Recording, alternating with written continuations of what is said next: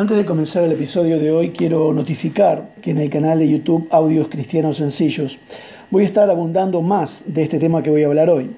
Hablaré mucho más sobre Jack, el destripador de almas, como le digo. ¿Por qué dar nombres y apellidos en este episodio? Primero porque lo que voy a contar hoy y otro día en YouTube no son habladurías de entre pastores de Estados Unidos. Estas personas están condenadas por la ley estadounidense por abusar a personas y allá la ley se cumple. En segundo lugar, porque Pablo nos da el ejemplo hablando de los muchos males que le causó Alejandro el Calderero en 2 Timoteo 4, 14 y 15. Hace años que vengo investigando a estos pastores abusadores de Estados Unidos, admirados por otros pastores latinoamericanos, que conocen los horrores y no solo no dicen nada, sino que lo siguen admirando en secreto. No encuentro nada en español en Internet denunciando este abuso.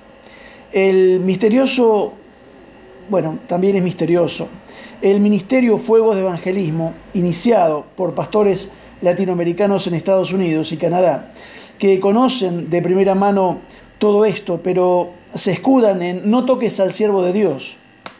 No les gusta que se hable de esto. Todo empezó cuando dos pastores latinos fueron a la iglesia de Jack el Destripador Hiles y vieron 10.000 personas congregadas, quizá más, en las afueras de Chicago, decenas de autobuses de donde bajaban cientos de niños que integraban la escuela dominical más grande del mundo. Y dijeron, ¿no sería hermoso tener iglesias así llenas de latinos? La primera iglesia bautista de Hammond, esta que le estoy nombrando, del pastor Hiles, tenía un programa de evangelismo agresivo.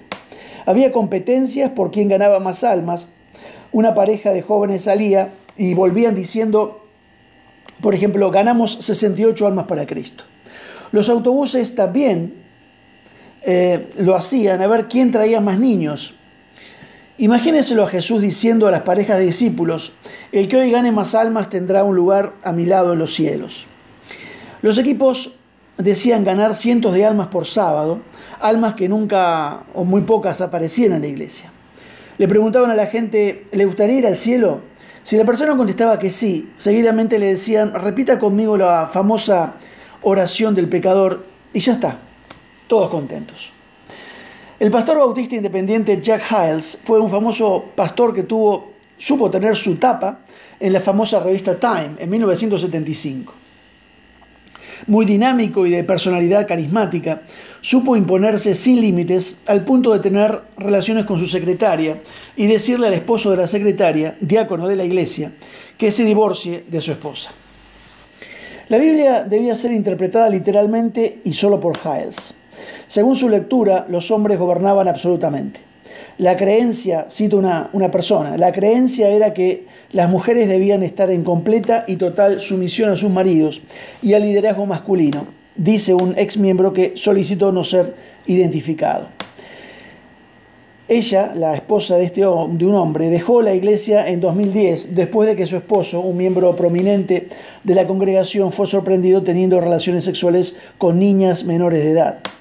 Si un hombre tropezaba, por ejemplo, teniendo una aventura o visitando prostitutas o eh, abusando de niños, la pregunta no era cómo pudo haberlo hecho, sino qué hizo la mujer o el niño para llevarlo a tal pecado al siervo de Dios.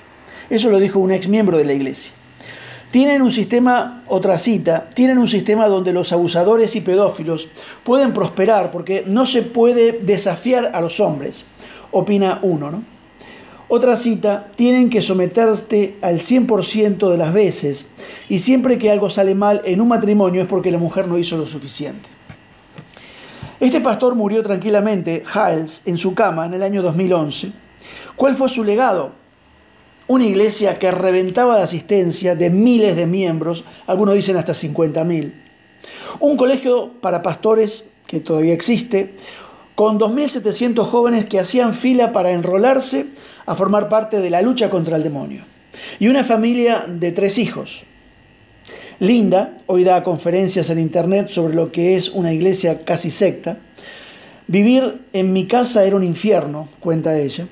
La otra hija, Cindy, casada con otro Jack, Jack Schaap, o en inglés Scop, el pastor que sucedió al primer Jack en la primera iglesia bautista de Hammond, Indiana, cerca de Chicago. En los sermones hacía referencias tangenciales, este segundo Jack, al sexo de mal gusto. En otro, en el YouTube voy a abundar más. Nomás empezar su pastorado, se cruzó a otra provincia o estado para tener relaciones sexuales legales con una chica de la iglesia que tenía 16 años que él estaba aconsejando. Cada estado o provincia en Estados Unidos tiene su límite de edad permitida para tener relaciones con adolescentes. Donde él vivía no se podía tener con 16 años, entonces quería ir a otro estado. Hoy está preso y saldrá en el año 2023. El COVID lo afectó, pero no lo mató. Su esposa Cindy, por supuesto, se divorció de él. Otro hijo, David, hijo varón de Jack Hayes, el tercero, acusado por 14 mujeres en otra de sus iglesias por abuso. También incriminado por su pareja en la muerte dudosa del hijo eh, de esa mujer. Hay más legado que dejó Jack Hayes, nos dejó su ejemplo. Todos los pastores de su grupo, aún algunos que hay en mi país, imitan a Jack Hiles, son clones. Lo imitan en su predicación, en su forma de predicar, en su forma de hablar, en su forma de moverse en el púlpito. Existen más de 20 pastores, más de 20 pastores acusados y presos de ese grupo de iglesia por violación, todas afiliados, aclaro, a esta universidad y a esa iglesia, presos por violación en Estados Unidos. Si escucha esto en alguna plataforma, verá una foto teñida de rojo donde yo pongo las fotos de algunos de ellos. También he puesto los nombres y acusaciones y cargos en su contra. Uno de ellos, por ejemplo, acusado de abusar junto a su esposa de una hija adoptiva latina. La habían adoptado de una agencia bautista cristiana en forma medio ilegal, pero bueno, siendo una bebé, llamado el pastor Joe Combs, sentenciado a 144 años de prisión. Su esposa Evangelina también, por abuso a esa niña, a 65 años de prisión.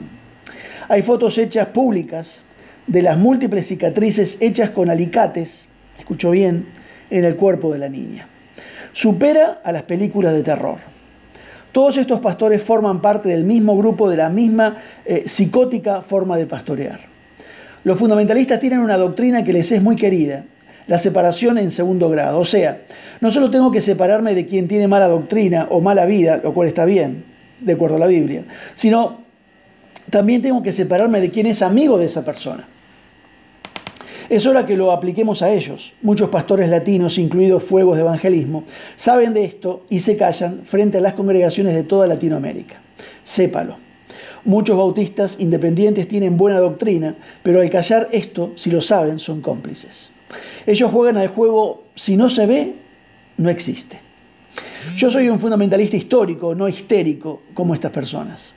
Mi padre decía en su sabiduría de campesino, predican tan bien que nunca deberían bajarse del púlpito, pero viven tan mal su cristianismo que nunca deberían subirse a un púlpito.